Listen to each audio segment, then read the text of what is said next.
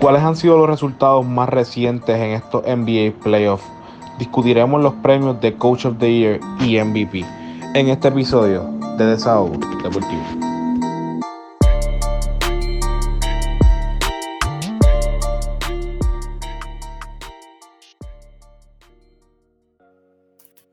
Muy buenas noches familia de Desahogo Deportivo. Nos encontramos aquí en una noche lluviosa. Hoy es martes 8 de junio del 2021. Estoy aquí con mis compañeros Excel y Monkey, matrícula baja en el día de hoy, hablándoles de su contenido baloncelístico de la NBA semanalmente, como siempre lo hacemos. Así que, Corillo, que es la que hay. Dímelo, estamos aquí en pleno temporada de playoffs. Seguimos, esto sigue candente, ya lo hemos mencionado varias veces y es que es verdad este, yo estoy un poco triste, ya mi equipo pasó a, al cementerio, que son los Lakers, lamentablemente. Pero como somos fanáticos del buen baloncesto, pues seguimos viendo los juegos para darle contenido a ustedes. ¿Y tu Monkey? No, todo bien, ya sabemos que las primeras rondas de los playoffs ya acabaron. Ya estamos en semifinales de cada conferencia. Súper pompeado con una combinación china en el estómago, así, así que si no me escuchan es que me, dormí aquí. Estás lleno, mono, de esa combi china. No, mono, papi, no. Eso es, otro nivel, de verdad. estábamos hablando ahorita que aquí el corillo piensa que las personas que se comen unas combi las combi chinas completas son ni unos puercos según mono. Eh, psicópata, psicópata. Para, para hacer esto interesante, nuestra fanaticada puede decirnos, ¿verdad? Si de, casualidad ellos se pueden comer una combichina para hacer esto diferente. nos comentan, deberíamos hacer una preguntita, ¿verdad? En, como una oda a este episodio. Seguro. Es dura, es dura. Pero nada, vamos a lo que vinimos, mi gente. Estamos hablando de los resultados de los playoffs en estos pasados días, ¿verdad? Muchas sorpresas. Yo no sé ustedes, pero a mí pues el bracket ya se me fue por la borda. Eh, realmente no creo que pueda sobrevivir. Bueno, yo no sé ni qué punto sin yo tengo realmente, pero tengo que estar por el piso. Pero para ponerlos al día, ¿verdad? Con lo que pasó en la primera ronda, ya ha pasado una semana desde nuestro último podcast, así que eh, Atlanta le ganó eh, a los New York Knicks. Yo creo que esto fue una sorpresa para algunos, no mucho para otros.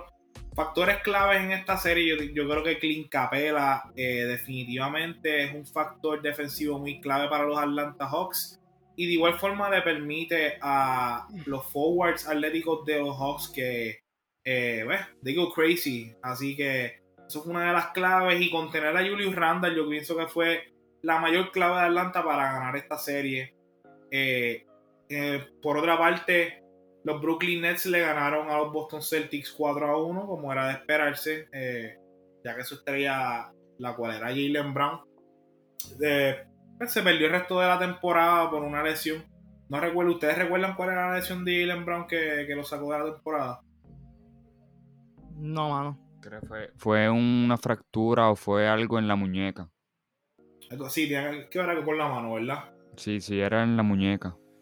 No recuerdo si era una fractura en la muñeca o si era un... No reconozco.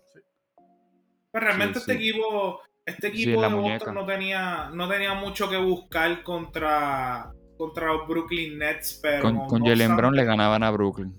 Tú eres loco, por favor. Tú sabes que no. No, no. Eh, Imposible. Y pues, Brooklyn salió airoso para enfrentarse en esa segunda ronda contra los Milwaukee Bucks, que sobrevivieron eh, contra el año pasado que perdieron contra los Miami Heat en esa primera ronda. Yo creo que ese fue el mayor upset de todos los playoffs el año pasado. Y el Heat logró pasar hasta las finales de la NBA. Y esto pues no se, no se logró duplicar este año. Ya que pues eh, Milwaukee barrió a Miami 4 a 0 como dijimos aquí en el corillo de desahogo deportivo. Eh, así que vamos a ver, esta serie está bien interesante, pero hablaremos de ella más adelante, ¿verdad? Y si nos vamos a hablar de quién sería el otro equipo que me falta ver este cuál es, mi gente, la, otra serie. Filadelfia le ganó a Washington. Ah, importantísimo. Filadelfia le, ganó a, Atlanta 4. A Washington. Atlanta me a mí. A Washington, Filadelfia tenía Atlanta en la mente todavía. eh, Filadelfia le ganó a Washington cuatro juegos a uno fue, ¿verdad? Si no me equivoco. Eso es correcto. Cinco jueguitos se fueron. Y pues, una pena. eh, este equipo de Washington, nosotros teníamos un poquito más de esperanzas para ellos, pero la realidad es que eh, Bradley Bill y Russell Westbrook, que fue pues, fueron las, la- las armas ofensivas del equipo, no dieron pies con bola eh, para lograr ganar la Filadelfia, que en todos sus aspectos era superior. Y yo pienso que ese jueguito que, que le ganaron a, a Filadelfia fue porque Joel Embiid eh, se fue esos minutitos antes, pero no obstante, eh, lograron hacer el trabajo y salir de esa primera ronda. En cambio, en el oeste, yo pienso que aquí sí que fue que la cosa se puso bien interesante. El Utah Jazz, pues como era de esperarse, le ganó a, a los Grizzlies, que estaban número 8, entraron ganando del Playing Tournament. Y los Grizzlies le ganaron ese primer jueguito. Yo pienso que todo el mundo estaba un poquito sorprendido cuando se lle- llevaron ese primer jueguito, pero después Utah, eh, claro está, se los llevó en todos los sentidos. Donovan Mitchell no estuvo para ese primer juego, así que esto podría ser una clave eh, por la que ellos sí ganaron ese primer partido, o sea, los Grizzlies. Cuando pasamos. Ajá. Le, le hicieron buena serie. Fue una buena serie y realmente como mencionamos, este equipito de los Grizzlies deberíamos estar más pendientes a ellos porque son un equipito joven y que realmente tienen potencial eh, detrás de lo que es ya Morant, el mismo Jaren Jackson, Jaren Jackson Jr. Así que hay que ver cómo quizás añaden piezas a través de su roster. Dylan Brooks. eh, me gustó mucho Dylan Brooks. Por momentos me recordó a Jamal Murray en la burbuja el año pasado. eh, con los actos heroicos en los juegos. Y definitivamente el tipo es un Sí. fajón tanto ofensivamente como defensivamente. Así que hay que estar bien pen- pendientes a la carrera también de Dylan Brooks que se está desarrollando en, en Memphis. Claro. La serie que yo pienso que impactó a todo el mundo, y esta fue, digo, no, realmente para mí no fue tanto un impacto, pero sí eh, se puede decir que es impactante siempre que LeBron sale de los playoffs, y en este caso en la primera ronda, which nunca en su carrera había pasado. Eh, esto es bien, bien impresionante como Phoenix logró ganarse a los Ángeles Clippers, a los Ángeles Clippers, mira, a los Ángeles Lakers en un juego 6 y realmente hubo muchos factores, los mencionamos, su, ¿verdad? sus porcentajes de 3 puntos estuvo fatal, no metían el triple, no había consistencia en las jugadas, cuando LeBron se sentaba no podían hacerse cargo de la ofensiva y Anthony Davis tuvo una lesión y para mí fue innecesario hasta que lo trajeran en ese juego 6 por, para Sí. hacer un acto disqueroico, yo no sé qué diablo. Eh, cuando realmente él estaba lastimado. So, eso fue para mí peor que traer a Durán en las finales de NBA para tratar de ganarle a, a Toronto. Peor. Sí, Eh, lo, tra- lo trajeron ahí y fue como que lento que estaba. Este. O sea, no, no se veía que estaba bien. Punto.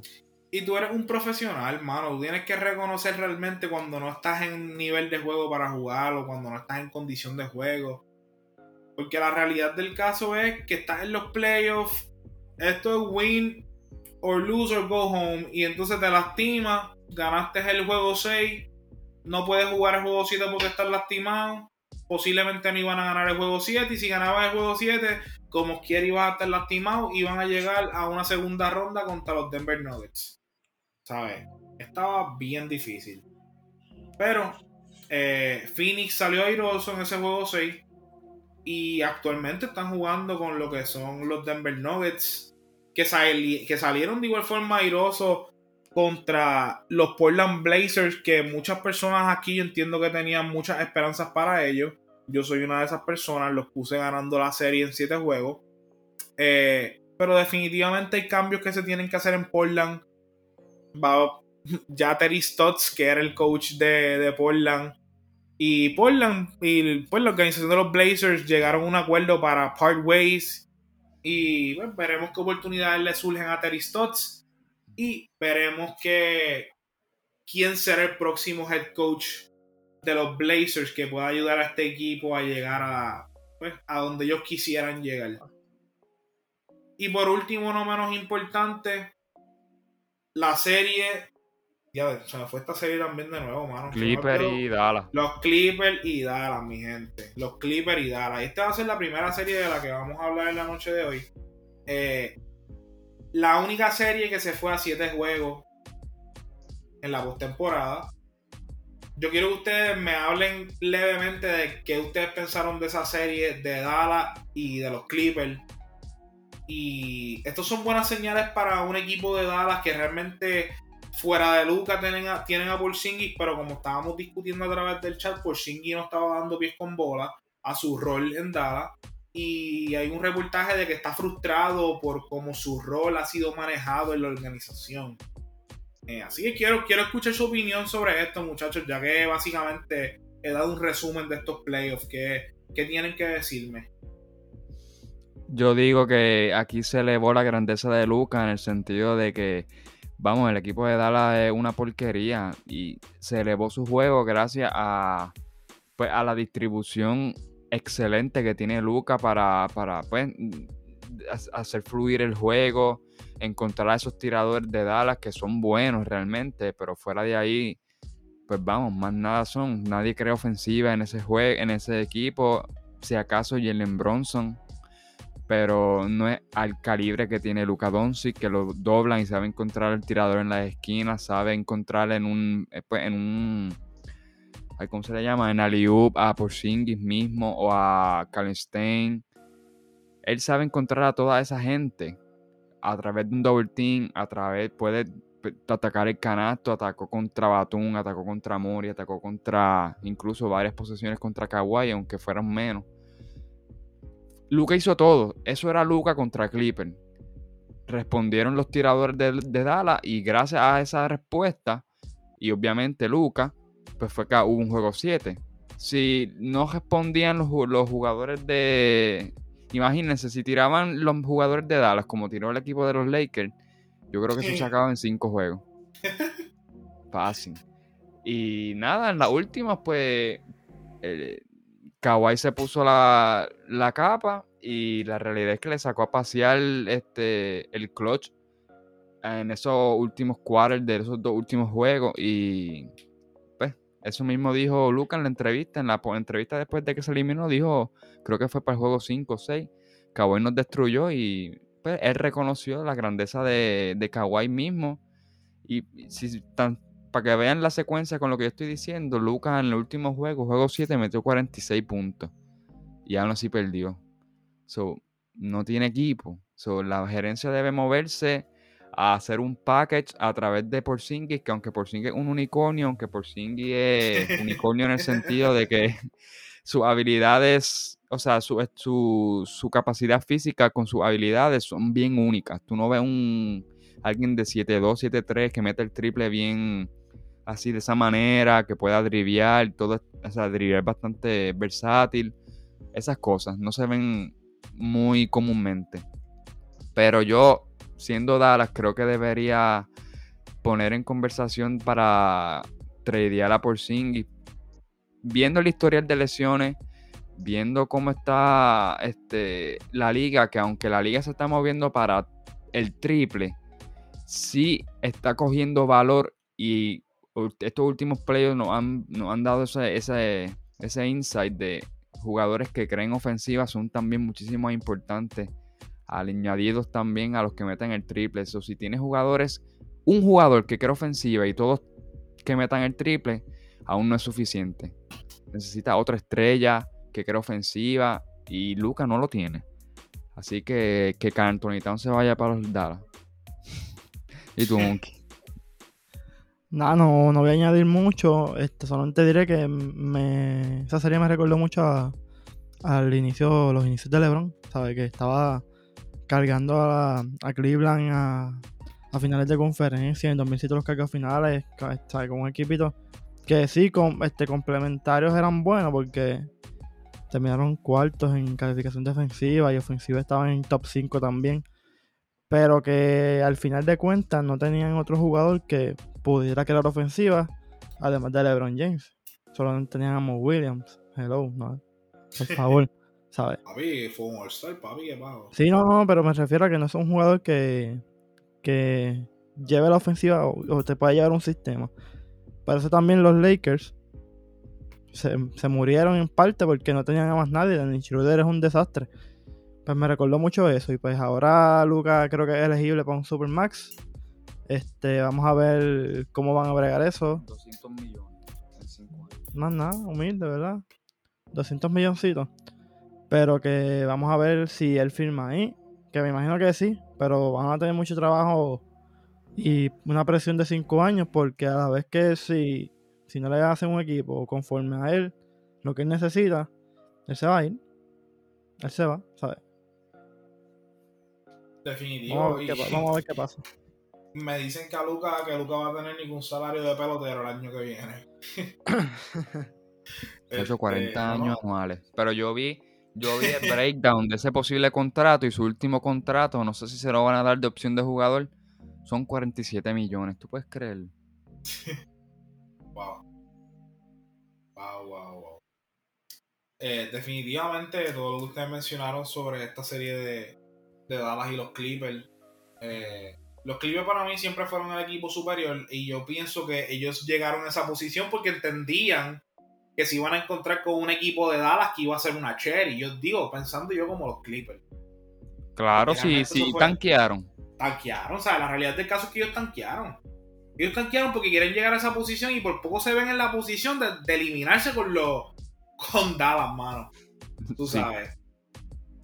Y eh, eh, es bien preocupante. Yo digo, vamos a ver cómo ellos se recuperan en esta serie ahora contra Utah, pero es bien preocupante si yo soy eh, de la organización de, de los Clippers, el, el tener que estar así, básicamente, este, ¿sabes? Esforzándome tanto para llegar a, a los playoffs y en pasar a las próximas rondas, ¿sabes? Los equipos que estoy confeccionando entonces no son los mejores o no son los correctos. Eh, pero este equipo de Dallas promete mucho. Eh, si Luka Doncic está saludable, claro está, y se mantiene el nivel de juego que está ahora mismo, tiene mucho potencial en su carrera y definitivamente tienen que alinearlo junto con jugadores que eh, trabajen con su rol y que acepten su rol. Porque yo pienso que por Porzingis en parte como que es de este tipo de... Porque ahora mismo, comparándolo a él como con John Collins, John Collins estaba quejando del rol que él tenía en Atlanta, pero yo pienso que en cierta parte él se reajustó al estilo de juego de Atlanta y le va súper bien. ¿Sabes? Él quizás no es una estrella, una superestrella, pero está haciendo un muy buen role player para este equipo joven de Atlanta. Yo pienso que pues Porzingis quizás tiene que acoplarse a que él sea una segunda opción, pues ok, no tan buena como mi primera o una tercera opción. Porque inclusive Tim Hardaway Exacto. Jr. Hay, hay- hay noches en las que él está jugando eh, muy especial. Así que eh, bien pendiente a este equipo de, de Dallas en el futuro. Y para continuar, ¿verdad? Con, con los temas que teníamos para la noche de hoy, vamos a hablar de la serie de Utah y de Los Ángeles Clippers. Como ustedes saben, eh, Utah le ganó pues 4 a 1 a, a los Grizzlies y Dallas perdió en 7 juegos contra los Clippers. Ambos equipos son equipos que son muy buenos desde, desde la línea de 3 puntos. Eh, en la, la serie, en, la- en el season regular, Utah terminó número 1 con, 40, y- con 43 puntos eh, atentados. Y encestó de esos 43 aproximadamente 17, mientras que los Clippers estuvieron 14, tirando 34 y encestando aproximadamente 14. Ahora en el postseason, Utah se mantiene como el equipo que más triples lanza. Y están tirando para 40%, 41% casi eh, de triple. Y los Clippers están ahora séptimos, tirando un 37.3. Así que son equipos que dependen mucho de lo que es el tiro de tres. Esto se puede ver pues en, el, en los diferentes juegos, cómo realmente ellos no utilizan a los hombres que tienen el interior, sino que casi siempre están buscando a- al jugador que está esperando el triple porque casi siempre lo tira solo. Y pues vemos esto en, en cómo ellos se han logrado eh, distribuir en, los juegos. Entonces, en defensive ratings tenemos dos equipos que son muy buenos defensivamente. Y pues sabemos que en Utah esto es mayormente a, a Rudy Gobert. Pero yo quiero que ustedes me, me digan qué esperar de esta serie de Utah contra los Clippers y cómo, cuál va a ser el outcome. Deme su, deme, no sé, su, su, ¿verdad? Sus pronósticos. Este, yo pienso que la realidad aquí es que va a ser una serie bastante reñida. A mí, lo que la gente, incluyendo, me pone en duda de esta serie es los mismos Clippers, como que podrán ejecutar ahora en, en, semifinales de la misma forma que ejecutaron estos últimos tres juegos contra Dallas. Se van a escrachar de nuevo, meterán el balón, no, porque van a ir contra un equipo que es sumamente eficiente del triple. Como que ellos son buenos rotando el balón, encontrando siempre a alguien pues, del triple que la va a meter, ya sea Clarkson, sea Ingles, sea Bogdanovic. Este, la gravedad que tiene Bogdanovic es, inmensa porque la va a meter. Este, cada vez que Gober rolea, esa gente se va para el, para el centro del canasto y se quedan dos tres tiradores que Conley, Ingles, inclusive Mitchell esta temporada ha sabido pasar el balón bien y los van a encontrar. So, la realidad es que tienen que meter el balón. Una cosa que yo estaba viendo es que los, los Clippers son el tercer equipo de mejor porcentaje del mid-range. Tiran para un 48%.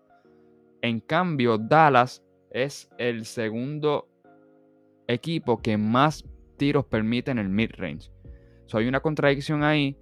Dallas no defiende bien o bueno, no es que defienda o permite muchos mid-range, que es de donde vive este, este equipo de los Clippers. Porque Morris mete el mid-range, Paul George mete el pull-up mid-range, Kawhi, sabemos, no, hay que, no hace falta abundar, Kawhi es Kawhi.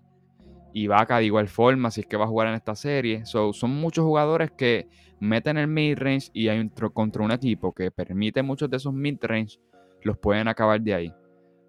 Utah defiende bien el triple. So, van a tener que. la, clave que tiene Clipper es atacar el canasto y tirar el mid-range. Porque si llegas a la pintura, tiene ahí a un Defensive Player of the Year probablemente en potencia, dos veces que lo ha ganado, aunque Goward, que sabe cómo atacar, sabe cómo rotar y sabe cómo este, pues, defender dos o tres personas ahí debajo del poste. Así que creo que los Clippers deben atacar los closeout de quien defienda en los triples, metiendo el mid-range o rotar más el balón.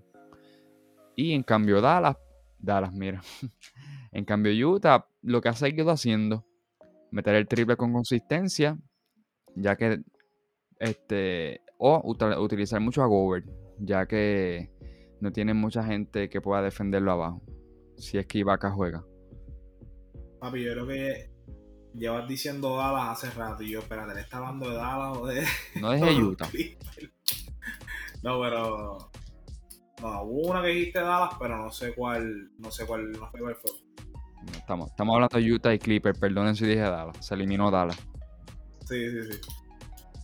Y tú piensas que te preocupa realmente que la ofensiva esté a través exclusivamente de Donovan Mitchell en este caso para Utah? La realidad es que sí. Pero no diría que exclusivo. O sea, si ellos van ahora a depender exclusivamente del, de la creación de tiro de Mitchell, pues están fritos porque la realidad es que Mitchell no es Luca.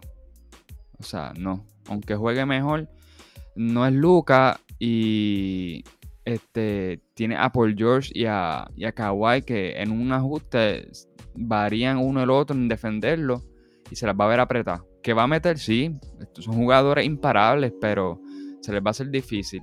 Ahora, si Mitchell aprende, según como lo hemos visto, a, salir de los double team, a encontrar a, los tiradores después de un double team o de que utilizar a Govern en el pick and roll para poder rolear y, tener el espacio en la cancha para los tiradores, si ellos utilizan esa dinámica, pues creo que tienen posibilidad contra los Clippers. ¿Y tú, Monkey? ¿Qué, tú crees? ah, estoy ahí esperando a que se termine porque tiene muchos puntos. Este, yo digo que Utah lo que tiene que hacer es lo que ha sabido hacer en toda la temporada y es jugar colectivo. Este Clipper no tiene personal para, defender a tantos jugadores. Este, también añadiendo a los jugadores que mencionó Excel, el Royce O'Neill. Creo que en la defensa va a ser clave en esta, en esta serie. Tienen, Quinn Snyder tiene que encontrar un par de minutitos ahí. eh, Jordan Clarkson venir como ha estado haciendo en toda la temporada, a meter el balón desde la banca, a darle una inyección ofensiva que van a necesitar y pues este usar mucho a Rudy Gobert. La realidad es que Zubac no va a poder hacer nada frente a ese hombre. Este, y Vaca es el más que puede molestar por lo que es la experiencia y el, el range de tiro que tiene. Tienen que usarlo mucho de centro para que obligar a Rudy Gobert a salir. Porque si ese hombre está ahí abajo, no hay nadie que le pueda meter balones consecutivos. Ese tipo yo creo que es de los mejores en la historia defendiendo el poste. Es una aberración. Y añadiendo, pues este año también se va a ganar el Defensive Player de Year. Es, es, inevitable. Se lo va a ganar, se lo gana ahí, sí. Si no se lo gana es el robo más grande de la historia, muchachos. Lidera todas las estadísticas de defensa. Todas. wow. Ah, vencimos, pues charao para vencimos, que lo hizo excelente este año, pero es que así no se puede. Este tipo está hackeado, mano, de verdad es que es ridículo. Si no estuviese Gower. Exacto. Si, si Gower no existiera, pues. chévere. Imagínate, se, ganó uno con 62 juegos. Que fue el segundo que se ganó. Y Anthony Davis jugó los 82 y como quiera se lo ganó Gobert. Así de ridículo estaba el, el tipo. Pero es eso, este, y los Clippers, este, saber atacar bien a Rudy Gobert, hacer lo que salga de la pintura. Y que Pandemic Pino venga jugando malo. Porque sabemos ya de Kawhi, pues Kawhi es Kawhi, como dice Excel, ¿sabes? De él va a hacer su serie, que por George aporte. Yo estaba leyendo un artículo que dice que ambos equipos son bastante similares en, base a su estilo de juego. Eh, y definitivamente Rudy Gobert es una presencia en la pintura que incluso podría impactar el estilo de juego de Kawhi Leonard, porque Kawhi es una de las personas que eh, le gusta bostearse mucho contra su oponente y es muy bueno en el pull-up, como estaba mencionando Excel. Yo pienso que quizás en la pintura se le va a hacer un poquito complicado en el caso de que Gobert, la presencia de él esté ahí. Eh, tendría, que, tendría que estar switchando para quizás sacarlo de la pintura y que pues ahí Kawhi aproveche de, la persona que lo va a estar defendiendo. Eh, para mí, unos puntos claves en esta serie también de los Clippers y de Utah es la salud de Mike Conley. Él no va a estar jugando en este primer juego eh, porque está teniendo problemas de hamstring. Y eso es un gran eh, rol que llenar, ¿verdad? De posiblemente el top 3 mejor jugador de Utah ahora mismo. Eh, y definitivamente va a ser un impacto para la ofensa de, de Utah, también que es una voz ofensiva líder. Y ustedes creen que realmente esto afecte grandemente a este equipo de Utah o los ven airosos no obstante? Vamos, pongamos en el caso de que Conley se pierda dos juegos. Pues están en Utah, por lo menos tienen la cancha local de, en cuestión de eso. Eh, ventaja, por decirlo así, de alguna manera. En la temporada Conley no jugó muchos juegos y Utah supo salir a flote es eso, es cuestión de, pues, por lo menos tenía a Joe Ingles, que Joe Ingles es un jugador bastante inteligente en cuestión de pasar el balón y selección de tiro. Creo que terminó líder en true shooting, ¿verdad? 70 y pico por ciento, algo así, algo así, qué sé yo, bien ridículamente. ¿Sabes? El tipo va a saber identificar y es, este, es eso, seguir jugando colectivo, defender. O sea, Mike Conley, sí, es top 3, yo diría que top 2 en cuestión de jugador más importante de la plantilla no, de, no específicamente de talento, porque sabemos que de Mitchell de talento es el número uno en esa plantilla. Pero Mike Conley es súper importante y como ha estado jugando esta temporada, este, lo van a extrañar. Yo digo que lo van a extrañar. Pero deben seguir jugando colectivo. Y defender, obviamente. ¿Y tú, Excel? Yo creo que les va a doler en el sentido de que es bien importante, eh, o sea, mejor que él con Gober en el pick and roll sabe aprovechar a Gober en el pick and roll, puede tirar el pull-up de tres, puede darle la liuba a, a Gober, él sabe cuándo pues, atacar pues, la cortina y sacar el, pase exterior. En ciertas jugadas claves, jugadas ganadoras, van a, van a extrañar, como dice Mono, a, a Conley, realmente. Este, no me sorprende que por Conley fuera pierdan el primer juego. Pero aún así, este, en cierta parte, como, y es, cierto, han jugado sin Conley, este, entiendo que tienen, ¿cómo, cómo, cómo decir esto? No es que Conley no sea importante, pero tienen piezas Utah que sin Conley le pueden ganar aunque sea un juego a, pues, a, los Clippers. Ahora, si Conley se pierde la serie, pues ya están más apretados. Pero si ellos pueden sobrevivir ese primer juego sin Conley, sin duda Utah puede. De que lo van a extrañar, sí. Pero creo que Utah sí puede ganarle ese primer juego aún sin Conley. Que le van a necesitar otros roles adicionales que lo llenen, como Ingold, como el mismo Mitchell también. Pues tienen que hacerlo. Esos son ajustes ya de Quinn Snyder, el mismo equipo, para llevarse ese juego aún en la ausencia de ellos. Pues, perdón, en la ausencia de, de Conley pero sin duda importante y lo necesitan en esta serie. Hmm. Interesante, interesante. Definitivamente Mike Conley, un all para los Utah ya hace este año.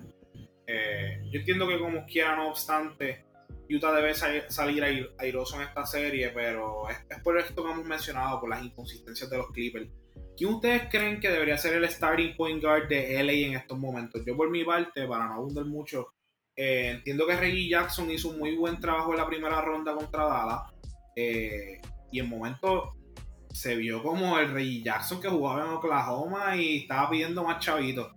Eh, ¿ustedes creen, quién, ustedes creen que debería ser point guard de los Ángeles Clippers ahora entrando contra Ayuda, que es un equipo súper defensivo? Mano, yo creo que Rondo, en serio. Este. Mm. Mm, Rondo. Sí. Mm. Es una serie que van a necesitar mucho más a Rondo por la cuestión defensiva de Utah. Creo que Rondo es mucho, obviamente es mucho mejor que, que Ray Jackson y Patrick Beverly encontrando espacios para cortar, pasar el balón. Y pues para poder tirar a Rudy por allá abajo necesita que Rondo o baje el balón o arme jugadas. Este, también por, por lo que trae defensivamente, que es bastante bueno. Este, yo me iría por Rondo, de verdad. Mi segunda opción sería Reggie Jackson. Porque la realidad es que Patrick Beverly es una basura y lo detesto. Pero, este. tiene un rol que lo que como tal es un trash talker que, que es necesario en, en, todos los equipos. Una persona que intente sacar de quicio a un jugador, sacarlo de su focus y pues Patrick Beverly, sí, Patrick Beverly lo hace muy bien. Eso no, no se niega. Pero yo me voy por Rondo. Sí, sí, creo que estoy igual que Mono. O sea, Reggie Jackson deberían dejarlo para, pues, de la misma banca. La ofensiva de la banca, porque sí ha respondido y respondió en esa serie contra Dallas. Pero ya cuando tú subes de nivel, que es semifinal de un equipo experimentado como Utah, tienes que controlar el pace de juego. Inclusive Rondo casi regaña a Kawhi en el triple que tiró ahí Chuletón para empatar el partido. Le decía como que a Kawhi como que ¿qué tú haces? Como que esa, esa, experiencia de Rondo en control del juego, en control de, este equipo de Utah que venga y se monten en un run de 6-0, 8-0 y ellos tengan que controlar el pace aunque estén en un run en contra suya, pues creo que Rondo tiene el temple para, para saber controlar eso. Reggie Jackson no confío mucho en tanto en ese control de pace de juego que no es que Kawhi sea el mejor tampoco. Kawhi sí lo puede hacer, pero confío más en Rondo. Y si lo tienen, pues para eso mismo es. Así que creo que confío más saliendo de la banca Reggie Jackson. Y Patrick Beverly, pues, pues que le saque canas verle a Conley o a, o a Mitchell. Ese trabajito sucio que tú se le puedes tirar. Pero sucio sano, no sucio de venir a lesionar porque ya lo ha hecho varias veces y no es ese, no es no es el baloncesto que nosotros predicamos, por decir un verbo. Sino que pues lo saque de quicio mentalmente, lo moleste, que, lo, saque de, juego. Que es un trabajito que él sabe hacer muy bien, pero sin llegar a extremos, ¿me entiendes? Que es una serie, pues, dentro de todo, saludablemente. Me gusta, me gusta mucho el take de ustedes y de Rondo. Y importante, ¿verdad? Rondo fue una clave bien importante en el campeonato de los Lakers el, año pasado. Y ahora está con el otro equipo de Los Ángeles eh, en búsqueda de su, entiendo que ya tercer campeonato. Así que esperemos, ¿verdad? Eh, que lo gane. Que le vaya bien. No, eh, no, no. ¿Verdad? No puedo decir eso. pero definitivamente me, me, estaba extendiendo con esta serie un poquito porque esta serie, pues para mí, quien salga aquí del oeste de esta serie eh, posiblemente sea la persona que vaya para los NBA Finals. Eh, y pues nada, también para mí depende mucho del éxito de, de Utah, cómo Clarkson y Ingles sean consistentes. Ambos han sido un poquito inconsistentes a través de la temporada, no obstante, Jordan Clarkson fue el sexto hombre de, de la NBA este año. Eh, estaban diciendo, ¿verdad? Que Jordan Clarkson empezó como con fire, terminó como un poquito frío, inclusive en los playoffs estuvo un poquito frío. Eh, y que en cambio, este Ingles, Joe Ingles, estuvo literalmente medio frío al principio y terminó como que súper este microwave. So, hay que ver, vamos a ver cómo termina esta serie de UT de los Clippers. Bien interesante. Hoy van a jugar, hoy martes. Eh, vamos a movernos a la próxima serie del oeste, lo cual serían los Denver Nuggets y los Phoenix Suns. Eh, los Phoenix Suns llevaron ese juego con, con una obra maestra del señor Chris Paul, ¿verdad? Y también hay jugadores que hicieron su trabajo, como lo fueron Michael Bridges con 23 puntos, fue el, el, el team high, ¿verdad? En puntos. Y es bien importante, ¿verdad? Este equipo de Phoenix no llegaba a los playoffs desde el 2009-2010, lo hemos repetido múltiples veces. Y hoy están ganando su juego, digo, ayer ganaron su juego número uno en la segunda ronda del oeste. Dicen que el point God is back. Yo no sé ustedes, dicen que eh, Chris Paul va a salir airoso de esta ronda. Y quería mencionar, ¿verdad? Digo, no lo voy a mencionar todavía, voy a dejarlo para último, para que, para que escuchen el podcast. Pero Jokic para mí está solo eh, en este equipo de Denver. Digo, no está solo, pero ustedes entienden que yo digo que ya no tienen a Jamal Murray, que era su segunda opción. ¿Y qué, ustedes piensan de este primer juego de Phoenix contra Denver y cómo esperan que resulte la serie eh, yéndonos un poquito más deep? Pues en verdad tengo aquí varios apuntes que yo saqué como que los pros y contras de diferentes situaciones de juego entre estos dos equipos. Uno de ellos es que Phoenix, y ya lo hemos visto, son ahora mismo en los playoffs, son los mejores en transición. Transición hablamos de un rebote largo y venir y atacar el canasto en ofensiva o este, coger la bola rápido, Booker o el mismo Michael Brillo, el mismo este, Jay Crowder, que lo hacen mucho, coger y atacar el canasto y rápido en transición meten 1.35 puntos por posesión.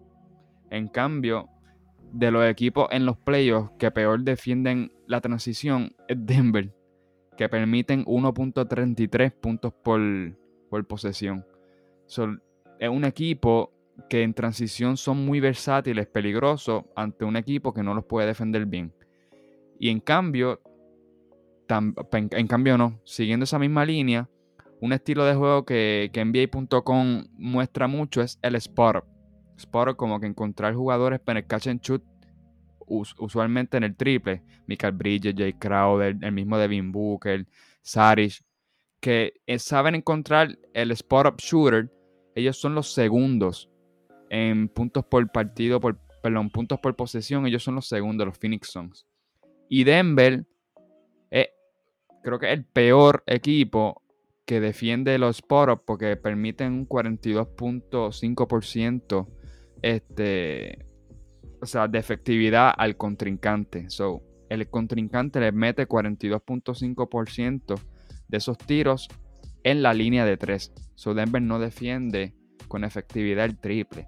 Ante un equipo de Phoenix Sun, Phoenix que son buenos en el spot So, ya estamos entrando en unas desventajas que tiene Denver pero no es sorpresa, Denver no es un equipo defensivo, lo, se vio en la temporada regular, so, se van a tener que fajar defendiendo, llegando atrás en la transición, defendiendo, haciendo close-out inteligentes a, al equipo de Phoenix Sun porque Devin Booker mete el foul y, vale de 3, Jay Crowder mete el foul y vale de 3, Michael Bridges mete el foul y vale de 3, ¿y de qué te vale darle un foul en estos tiradores de 3 que tan, pueden meter ese canasto y son 4 puntos? Son esa línea, tienen que ser inteligentes defendiendo el closeout. Y los puntos a favor de Denver es que a través de las cortinas, pues Jokic y Michael Porter Jr. pues meten 1.3 puntos por posesión Jokic y 1.10 puntos por posesión Michael Porter. So, deben jugar ese off-screen con, con. Muchas cortinas, muchos handoff con Jokic mismo para que pueda encontrar. Y ese, ese, ese tiro de juego, Phoenix no lo sabe defender muy bien. Con, este, con 1.21 puntos por posesión que, que permiten. So, Denver debe jugar un estilo de juego half court con, con handoff, con screens, o sea, off screen, como que le hacen un, court, una cortina y él puede encontrar que está solo. Pero la realidad es que creo, creo que esta serie se debe ir 6-7 juegos. Esperemos que nos dé una buena serie Jokic y Denver tiene suerte que está Michael Porter Jr., si no. Exacto. veremos. Pero creo que hay más, aunque uno no lo crea, hay más pros, pros para Phoenix saliendo que los mismos Denver. Pero todo está en las manos del MVP que nos sorprenda. No, yo, yo pienso que Phoenix debe salir airoso de esta serie por la profundidad que tiene y por la ausencia de Jamal Murray, ¿sabes? Eh, Denver no creo que aguante eso todo, todo este tiempo y si lo hacen sería gracias, me imagino que a Jokic porque es el jugador más, más consistente del equipo, es el que corre prácticamente todas las posesiones. Lo que hizo Luca, lo que hace Luca y lo hace también Jokic, prácticamente se encargan de todo. Eh, y aguantar eso en unos playoffs está fuerte. El acondicionamiento físico, eh, o sea, el, desgaste es impresionante. Y con el personal que tiene Phoenix, no creo que, que Denver este, salga ganando esta serie. No obstante, tampoco podemos darnos llevar porque este Michael Porter Jr. Este tiene unos buenos playoffs este, y yo vi el jueguito, o sea, vi, no vi el juego, perdón, vi los highlights. Y vi que el jueguito estaba ahí más o menos, estaba pegado. O sea, Denver se llegó a ir hasta por 9 puntos, después volvió Phoenix y así. Hasta el tercer quarter, ahí esta gente explotó. Desde Phoenix tuvieron, de los 5 starters, 4 metieron 20 puntos o más. Eso ya es ridículo. Este, la defensa de Phoenix está ahí. Están, defendiendo bastante bien y como dice este, en la transición son unos animales. Este, ¿y quién va a defender a Booker? Porque Austin Rivers no puede, Campazo menos. Este, necesita, este Denver necesita más, más Daron Gordon. Necesitan más Daron Gordon en cuestión de la defensa y en partes ofensivas también. Yo digo que esa es una de las claves de Denver. Y pues fin, nada, seguir jugando en conjunto, porque eso es lo que lo ha ayudado mucho también. Yo pienso que la, consistencia, de Chris Paul y, y de Andre Ayton, ¿verdad? Que está siendo muy efectivo en esta serie. Eh, es bien importante. Y además de eso, pues como ustedes mencionaron, para mí Phoenix no tiene el personal suficiente para ganarle a este equipo de, de Phoenix, que sí es joven, pero tiene, no, yo no sé de verdad de verdad yo no sé si el impacto fue Chris Paul o fue Monty Williams o qué fue, o fue el, ¿sabes? Vamos a asumir que esta cultura y esta experiencia o veteranía de Chris Paul y de Monty Williams, pues elevó el nivel de juego de estos jugadores de, los Phoenix Sun, que pues ahora con algunas piezas como lo son Aaron, Go, eh, Aaron Gordon, a mí, este, Jay Crowder, el mismo Chris Paul, eh, definitivamente han elevado su nivel de juego por completo y esperemos que los Phoenix Suns y los Denver Nuggets lleven esta serie un poquito adentro y podamos ver hasta una serie de 6-7 juegos para luego ver quién se lleva esa corona en los Western Conference Finals. Eh, vamos a pasar a la serie de Atlanta con Filadelfia.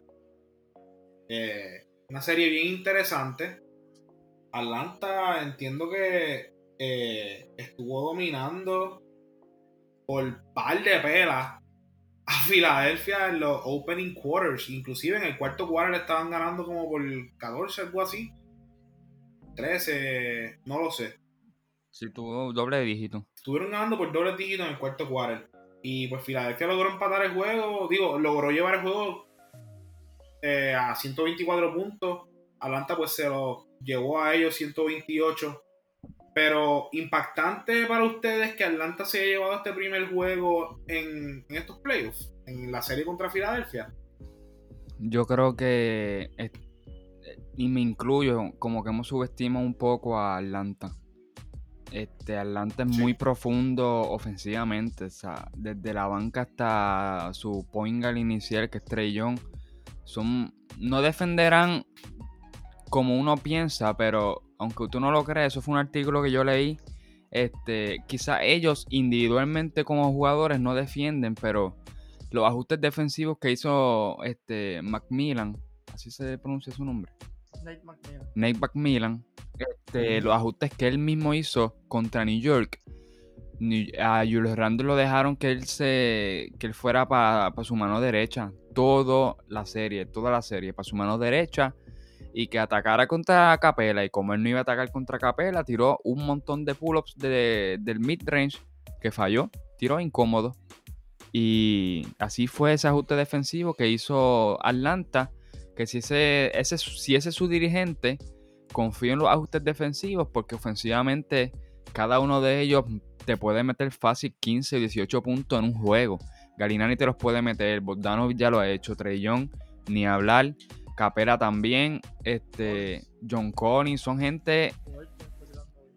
Herters, exacto. Tienen muchas piezas que, te pueden meter el balón. Son, son bien explosivos.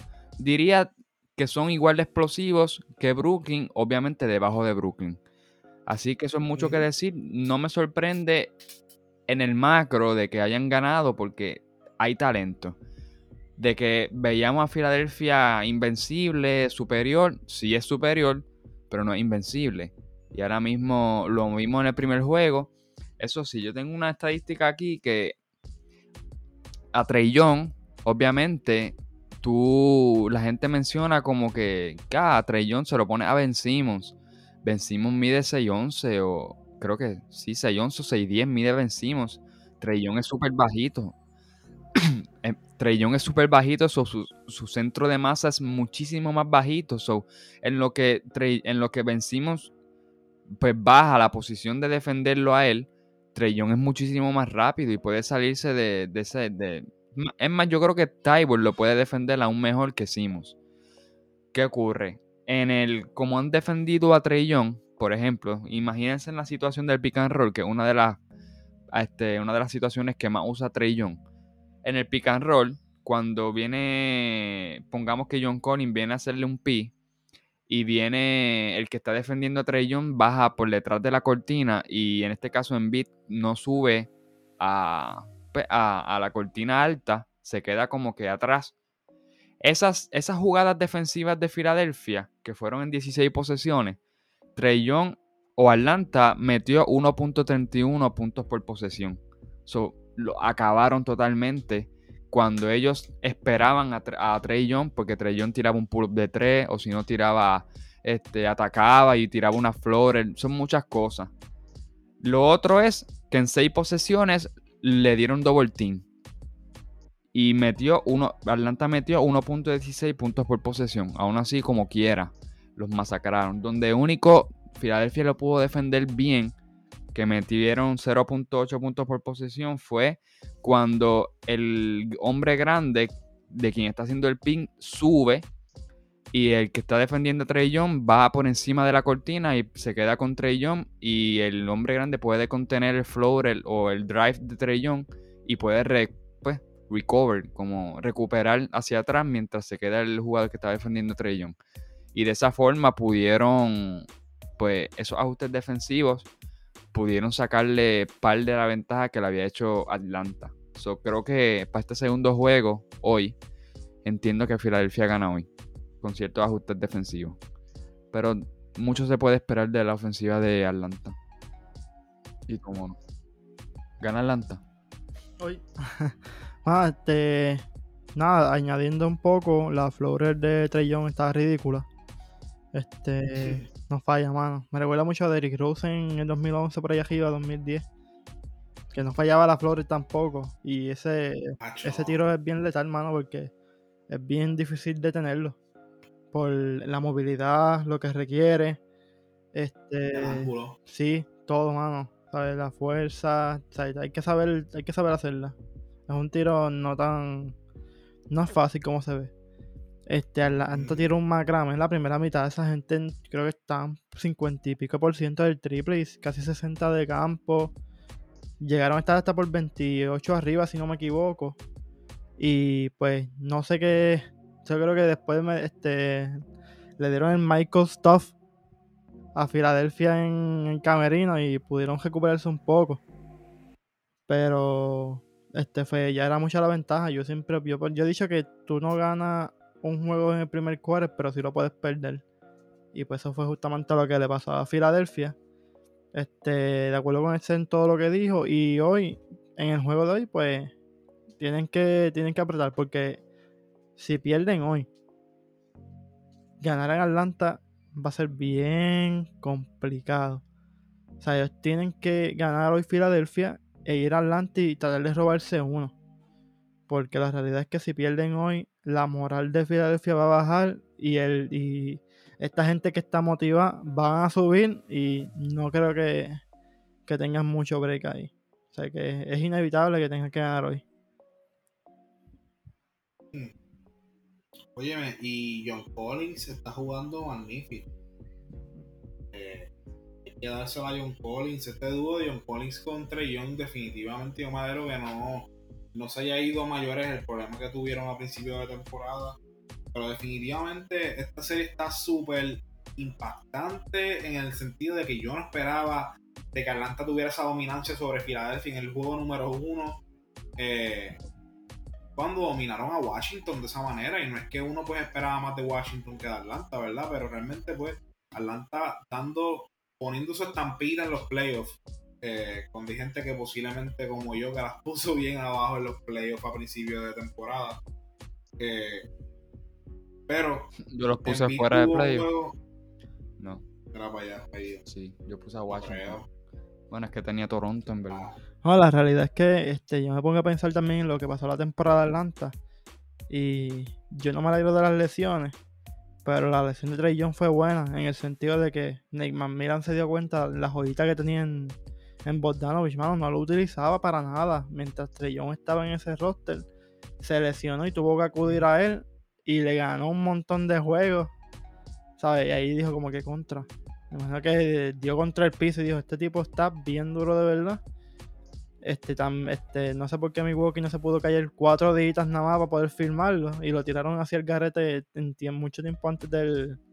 para firmar jugadores. Y pues. Bogdanovich pudo haber sido un, un bug. Y no se callaron. y Sacramento dejó de ir eso por nada. Que son. Son, to- son imbéciles, son imbéciles. Un Tony Kukoc de la vida No, en Milwaukee. Pero, mano, este. Está, ¿sabes? El tipo está haciendo el trabajo y, y ofensivamente Trey Young y, Bod- y son, son demasiado letal. Demasiado letal. Vamos a ver cómo se recupera este equipo de Filadelfia. Definitivamente necesitamos un poquito más del cast de la banca también. La Atlanta tiene muchas personas que pueden hacer el trabajo y también tiene mucho espacio para jugar con esa alineación y en cualquier momento sacar una ventaja cuando los jugadores como los son Tobias Harris, Ben Simmons y Embiid están en el banco. Así que vamos a ver cómo Filadelfia se recupera de esta, de esta primera pérdida en el juego número uno. Y vamos a finalizar la noche hablando de un equipo muy, eh, este, ¿cómo se diría? No le importa, no le Eh, importa, Martín. Un equipito que está llamando mucho la atención desde principios de temporada y nada más y nada menos que los Brooklyn Nets. Y están en una serie contra Milwaukee en la cual muchas personas han dicho que esta serie es las finales de la NBA porque quien salga de esta serie va a ser el campeón de la NBA. Muchas personas han dicho Soy eso. indiscutible. eh, indiscutible, eh, pero realmente se está viendo en todo su apogeo la dominancia de Brooklyn. Y señoras y señores, Brooklyn está sin su... Vamos a poner que su número uno, su número dos mejor jugador, diría yo que número, Número dos, dos, número dos, número dos. Sí, sí, diría número 2 después de Kevin Durant. Pero bien importante en esos jueguitos que Kevin Durant no estuvo en la temporada, James Harden cargó con ese equipo ofensivamente y ya no va a estar eh, debido al hamstring. El primer juego no lo jugó casi, porque literalmente no jugó ni un minuto y se agarró el hamstring. 40 segundos para ser exacto. 40 segundos, gracias Monkey. Eh, definitivamente esto es una baja bastante grande, diría yo, para James Harden, que debería recuperarse de ese hamstring porque al parecer está bien chavadito. Eh, pero no obstante, Brooklyn dominó a Milwaukee en los dos juegos y en el segundo le dio una pela, pero bueno, para mí fue humillante perder de la manera que perdieron. Por 40. Después de. ay, Dios. ¿Sabes? Y, no, no es tanto de que. Porque Milwaukee tiró bien de campo y según estaba viendo. Este, pero esta gente se fue a otro nivel. Kevin Durant, qué sé yo. Da asco, de verdad, Kevin Durant da asco. Demasiado bueno. Papi, Kevin Durant. La, versatilidad ofensiva de Kevin Durant nunca se ha puesto en, en discusión aquí porque nadie puede argumentar sobre. Oye, para, para mí Kevin Durant es el mejor jugador ofensivo en la historia de esta liga. Sí, no he visto un jugador que, que, que sea así en la ofensiva. Respetos para Jordan y para Kobe, que trabajaron para eso, pero el range que tiene este tipo es Sé que son 7 pies, un wingspan de 7-5. Tú no llegas allá arriba. O cómo se mueve, nada, Janis no puede con él tampoco. Es el mejor jugador ofensivo de la historia. no, no, creo que haya gente que pueda debatir eso. De verdad, el tipo está muy imposible. Pero no obstante, como quiera, creo que Milwaukee puede, puede recuperarse de eso en allá en Milwaukee. Este Brooklyn no debería poner a Harden a jugar mientras estén dominando la serie. No vaya a pasarle lo mismo que le pasó a Anthony Davis. Tú sabes. Tú entiendes, Martin. Yo sé que Martin va a Brooklyn porque está KD y todo eso, pero este, tienen que guardarlo, mano. De la realidad es que tienen que guardarlo. Tienen que sacrificar esos dos jueguitos en. Por lo menos el primer jueguito en Milwaukee tienen que sacrificarlo, no, no meterlo. Todo depende de cómo juegue porque es un ambiente diferente. O sea, quién sabe, este Milwaukee también está, por lo menos en cuestión del triple, ha estado tirando mal y en la primera serie tiraron sus porcentajes normal. Un poquito más alto de lo normal, diría yo, pero están estaban ahí. Y 13 triple, 13, 14 por ahí. ¿Sabes? Este, obviamente esta gente tiene a Division sin Tandy sin Division, que es un boquetito bastante razonable, no como el de James Harden, pero en cuestión de su sistema sí lo es. Y pues es eso. Yo, Brooklyn debe guardar a James Harden en, Milwaukee y intentarlo sin él. En el primer juego fue un juego bastante chévere. Mike James de Brooklyn creo que fue la diferencia junto con Blake Griffin. nadie esperaba que, ellos, que estos dos muchachos llegaran así a meter el balón, a aguantar el, el pace de juego. Jugaron muy bien en cuestión de IQ baloncelístico buenos pases, buenos ataques, eh, no tiraron al garete. Eh, y ya pues en el segundo juego, pues, ¿para qué hablar del segundo juego? ¿En serio vamos a hablar del segundo juego? No, deberíamos. Pero del primero, este, fue un jueguito bastante chévere. Ya en el segundo fue un abuso, de verdad. Daban ganas hasta de llorar. Sí, señor. No, y que Blake Griffin, mano, súper atlético. Blake Griffin en en muchas posesiones y está haciendo las cortinas. Los hustle plays, eh, durísimo. Sí, sí, está jugando muy, muy bien. sí, mano. Un tipo que, que, no lo querían ni regalado casi. Sí, yo creo que él, él troleó a Detroit empezó a jugar así bien, bien, bien porquería para que lo sacaran de ahí. Pero yo digo que el cambio de aire fue bueno, fue bueno. Y ahí se siente, se siente más cómodo sin la responsabilidad de estar metiendo el balón de cada rato. está en su Está, está en su salsa, yo diría. Sí, Está jugando bastante bien, no está presionado. Hace su, toma su rol específico y de la ofensiva que se encarguen estos tres animalitos. Hmm. ¿algo que decir de esa serie? No. Bye. bueno, que en verdad lo eh, único que puedo añadir es que abuso acaban de dar estos y sin Harden en el segundo juego fue un abuso, fue una salsa, fue humillante, fue mejor, mejor juego, mejor serie, le, hasta el momento mejor serie le dio Boston. Vamos a ver claro. Este, hasta el momento, ¿verdad? No sabemos ahora en su casa, mañana. Y pienso que, que contra Mike, el dirigente de, de Milwaukee, ni está joven, que pongan 40, 42 minutos. ¿Tú sabes cuántos juegos de 40 minutos o más ha jugado Gianni en toda su carrera en playoffs, Martín? Uno. ¿Cuánto? Uno nada más. Mira, tú, lo, tú dependes de él tanto para la defensa. Olvídate si, si Durán se lo. Pues le meten en la cara dos o tres canastos, pero no va a hacerlo todo el tiempo. So, ponlo 40, 42 minutos. Mano, si esto es lo último, ¿qué hay después de esto? Off-season, descanso. Eso es lo que yo debo decirle a. Él no lo va a escuchar. Pues esa es mi, predicción de, de, pues de Milwaukee. Tienen que poner a su estrella a jugar los minutos que sean necesarios. Y Chris Middleton, pues darle una nueva llamada de que está en una serie contra Brooklyn. Llamarlo nuevamente ah, para que él vuelva. está jugando bien ineficiente. En cambio a eso, por Brooklyn, ya sabíamos. Yo tengo esperanzas de que esto es una serie más pareja. Esperemos que así lo sean ahora. Pero creo que estamos bien así. Estar abajo una serie de 2 a 0 contra Brooklyn está bien difícil en una postemporada, así que vamos a ver cómo resulta.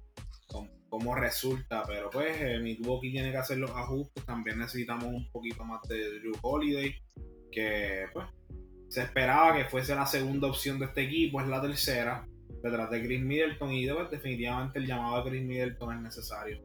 Eh, Giannis, de igual forma, como tú dices, tiene que elevar un poquito más su nivel de juego, su agresividad. Eh, muchas posiciones, pues estuvo ahí eh, defendiendo pues el, aro, ¿verdad? Contra Kyrie, pero al que tiene que parar es a Kevin Durant, así que tiene que hacer los ajustes necesarios para que esta serie o se vaya un poquito más deep o se empareje, porque en verdad que se están viendo feos feos y que Brooklyn llegue cómodo a esa conferencia del este es preocupante. Full, full que sí. Bueno, eh, último tema que quería tocar. El MVP de la temporada ha sido anunciado. Nada más y nada menos que Stephen Curry. Eh, señor Nikola Jokic eh, logró ganar su primer MVP para su carrera. Esta temporada, pues yo creo que no había duda de eso, aunque sí se tiene que mencionar que hubo muchos jugadores que estuvieron dando cantazos durante toda la temporada, como lo fueron Joel Embiid, el mismo Stephen Curry, que en un equipo que pues yo realmente no esperaba que Golden State le fuera tan bien. Él cargó ese equipo en su espalda y el señor este, Joel Embiid está teniendo una temporada súper dominante todavía con los Sixers, pero esta temporada de Jokic, el impacto que tuvo en esta, en esta organización de los Denver Nuggets, cómo ha logrado llevarlos poco a poco a los playoffs, desarrollarse dentro de la organización. Ahora mismo está sin el, sin el segundo mejor jugador y tiene este equipo en una segunda ronda de playoffs. Eh, sus números tradicionales 26.4 puntos por juego, 10.8 rebotes, 8.3 asistencias. ¿Se merece este señor este premio? Obvio, eso era inevitable. Lo siento por Jadiel, mm. pero eh, la realidad es que lo que hizo Jokic esta temporada fue impresionante. Igual de lo que hizo en Beat y lo que hizo Stephen Curry, claro está. Este, también tiró 56.6% de campo fue top 5 en, en, en las estadísticas tradicionales, puntos, rebote y asistencia en la liga. Es el pick más bajito en, ganar en ganarlo, con el pick número 41.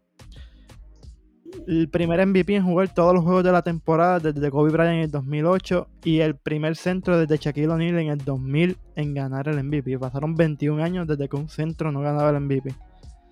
Este, el primer jugador de Serbia el segundo internacional en los últimos tres años.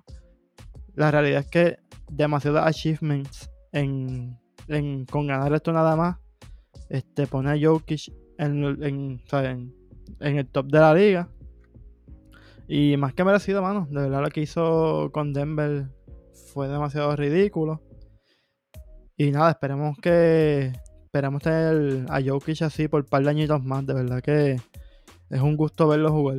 Entonces, verlo jugar es, es rico, mano, es rico. De verdad que uno disfruta mucho. Definitivo. Definitivo. En verdad,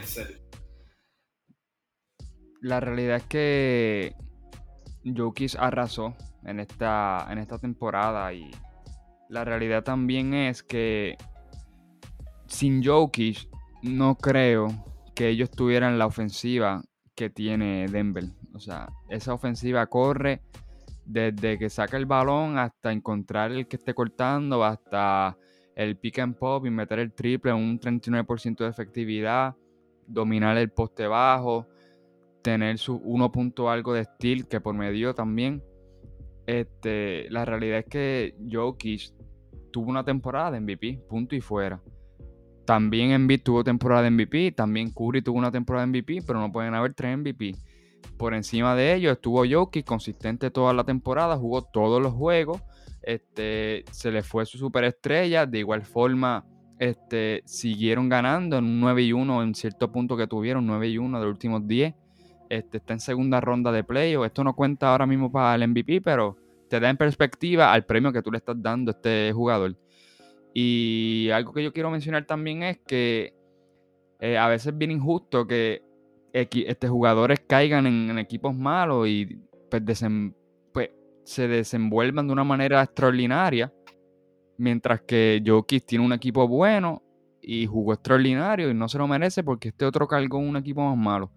Pero es bien injusto para Jokic. O sea, Claro. no. Jokic en un equipo excelente pudo destacarse por encima de todos los otros candidatos, incluyendo en estadísticas de avanzada, que eso en mucho incluye la, pues, las otras actividades de tu equipo, como que estadísticas de avanzada, muchas de ellas responden a un entorno del equipo completo. Y Jokic les pasó por encima a todos y de igual forma, este se le fue su superestrella, su segunda estrella, porque no es superestrella llamar Murray, era una estrella. Este, y aún así siguieron ganando. So, la realidad es que Jokic, bien merecido. Y merecido, como mencioné, que Joel Embiid y Stephen Curry estén en el en tercero y segundo lugar. Como que también. Y, ah, y un saludito a, ¿cómo es que él se llama? Nick Wright, que mencionó que ahora va- Embiid, Embiid no, este, Jokic es el peor MVP en 35 años. Eso lo veremos, porque hasta el momento creo que tiene una mejor carrera que mucha gente y la que le espera. De aquí obligado se ganará otro MVP quizás, otro, o dos más. Porque creo que va a seguir consistente. Así que tenemos Jokic para algo. Esperemos y definitivamente Nikola Jokic, un jugador súper efectivo para los Denver Nuggets y pues, aunque haya sido tan cerrada la carrera, él terminó llevándose el galardón como se esperaba. Así que los haters pues podrán hablar, podrán decir, quejarse, pero Nikola Jokic es su MVP para la temporada 2020-2021. Mira, Martín. Antes, antes de irnos, Coach of the Year. Zumba. El ¿Viste? Coach of the Year. ¿Qué piensas? ¿Qué piensas? ¿Lo viste, verdad? Tom, Tom. Thibodeau. Tom Thibodeau.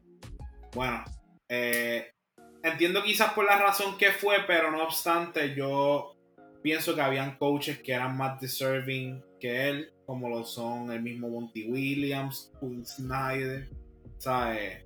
Yo Sí, Monty que Quinn. Snyder, pues ok, llevó a los Utah Jazz a número, a récord número uno, super, tiene el cast para hacerlo, pero Monty Williams definitivamente un equipo que no entra a los playoffs desde hace más de 10 años eh, y los llevó hasta ese punto, claro está, hay muchos factores, pero Tom Thibodeau se llevó el galardón por entonces, pues, llevar a esos Knicks que nadie se esperaba realmente. Es que vamos a ser honestos. El cast que tienen los Knicks es mucho más thrilling, ¿verdad? Que el que tenemos en Phoenix.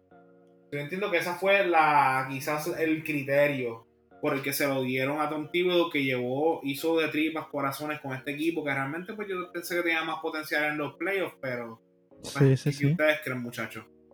No, yo también, yo pienso que este Monty Williams era mucho más merecedor, claro está, pero su, su trabajo como coach también, ¿verdad? Esta es mi, mi perspectiva, ha sido opacado por lo que es Chris Paul, ¿sabes? mucho del éxito, yo diría que la mayoría del éxito de Phoenix se lo atribuyen más a Chris Paul que al mismo Monty Williams. Y el hombre es el que rota todo, ¿sabes? Y yo he leído un par de, par de artículos que el respeto que le tiene Chris Paul a, a Monty Williams es demasiado. Y inclusive este, cuando estaba lesionado, el tipo, este, Monty Williams no, no le iba a dejar jugar. Y él le pidió de por favor que si que si no, si se sentía mal, él, sí iba a salir solo, ¿sabes? Que él, pero que le diera el break. Y pues por eso yo, ¿verdad? Esa es mi opinión. No es verdad absoluta ni nada por el estilo. No digo que Tom no se lo, no se lo merezca porque sí es súper merecedor. Porque nadie, nadie. Y el que me diga a mí que veía a New York, a los Knicks en cuarto lugar, es un mentiroso. No, ¿sabes? La bofetaba, la bofetaba. ¿Sabes? ¿Saben? No, eso, el que me diga a mí que puso a New York cuarto es un embustero.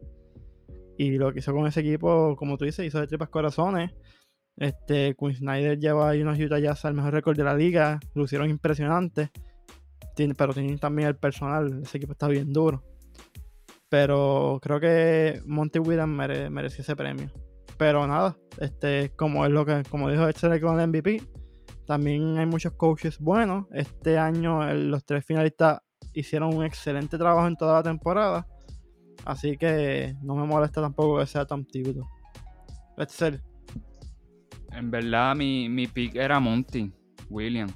Lo creo que lo que le quitó mérito injustamente es que, como dijo Mono, se le atribuye, se le atribuye cierto sentido de, de, de las victorias, en cierto sentido se le atribuyen a, a Chris Paul. Obviamente eso es injusto para el dirigente. Yo creo que aquí una vez lo mencioné, como que es una falta de respeto porque muchas de las rotaciones, muchos de los ajustes no es que lo haga Chris Paul, a menos que la gente venga aquí y sean periodistas que estén en el periodistas de los Phoenix Sun y que vengan aquí a decirlo porque nadie adivino. Y sé que ciertos ajustes los hace el dirigente.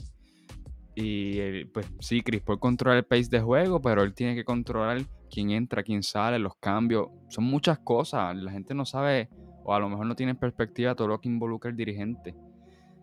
Y mi, mi pick era Monty Williams, pero pues no me sorprende Tom Tibiedo. Los llevó cuarto lugar, no tenían una estrella hasta hoy. So, el All-Star fue en febrero, so la primera mitad no tenían una estrella en su equipo. Y lo terminó dejando cuarto lugar por encima de Boston, por encima de Miami, por encima de inclusive Atlanta, Washington, todo eso por encima, con la tercera o cuarta mejor defensa. Eso es producto del dirigente full. Así que no me sorprende que haya sido Tom Thibodeau y merecido de igual forma. Así que felicitaciones al gran Tom Thibodeau. Muchas felicitaciones al coach de los Knicks para esta temporada 2020-2021. Ese equipo de los Knicks, como bien mencioné, hizo de tripas corazones y hizo muchos ajustes a lo que pues uno esperaba que era una plantilla o otro año. Digo, honestamente, yo como fanático de los Knicks, yo no ponía a los Knicks entrando año. Para nada. Nadie. Nadie. O sea. Más que Spiley. Literal. Ese es el OG de ellos, ese es el OG. Sí, va. Sí, papi, sí. Bueno, si, él apostó Spike Lee a, fin, a principio de temporada que ellos entraban a playoffs hubiese ganado un par de millones. Obligado, loco. bueno, este otro podcast largo, mi gente. Este es el segundo que nos pasamos de la hora, casi 15 minutos. Vamos arriba, mucho contenido bueno para nuestros fanáticos, no como esta gente que está ahí leyendo las estadísticas de la NBA. Así que nada, Corillo, gracias por la discusión, muchachos. Como siempre, ha sido un honor y un placer estar con ustedes. Eh, manténganse al tanto de todo lo que está pasando en la NBA, vean los jueguitos, escuchen este podcast, háganos preguntas, díganos qué piensan, nos pueden dar su feedback del podcast también. nos pueden buscar por las redes, nuestras redes sociales, Desahogo Deportivo. Estamos así en Facebook, en Instagram, en Twitter. Eh, estaremos trabajando con el contenido para darles a ustedes siempre semanal de desahogo deportivo, el contenido que hacemos baloncelístico de la NBA para ustedes, mi gente. Muchachos, un saludito y una despedida para nuestros fanáticos.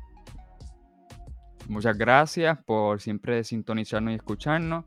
Aquí es el Torre, este, y muy buenas noches. Que se disfrútense este último stretch que es de la postemporada de la NBA, porque después viene off-season, viene el draft, un par de cositas que vienen pronto después, este, de parte del podcast de Desago Deportivo, así que, pero hasta el momento, junto a nosotros, disfrútense estos playoffs. Gracias también por la sintonía. Recuerden escucharnos en Spotify como Desahogo Deportivo. Y recuerden que su desahogo es nuestro contenido. Hasta la próxima.